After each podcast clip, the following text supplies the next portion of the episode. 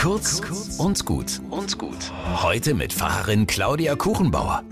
Ich habe einen kleinen Cartoon entdeckt, der mich immer wieder entzückt. Da ist ein kleines Mädchen und ein kleiner Junge und sie fragt, weißt du schon, was du später mal machen willst? Und er antwortet, ja, irgendwas mit dir. Heute ist der Welttag der Komplimente. Sich so etwas Nettes, Wertschätzendes zu sagen, das baut doch total auf. Beziehungen nämlich. Gute Beziehungen. Manchmal Liebesbeziehungen.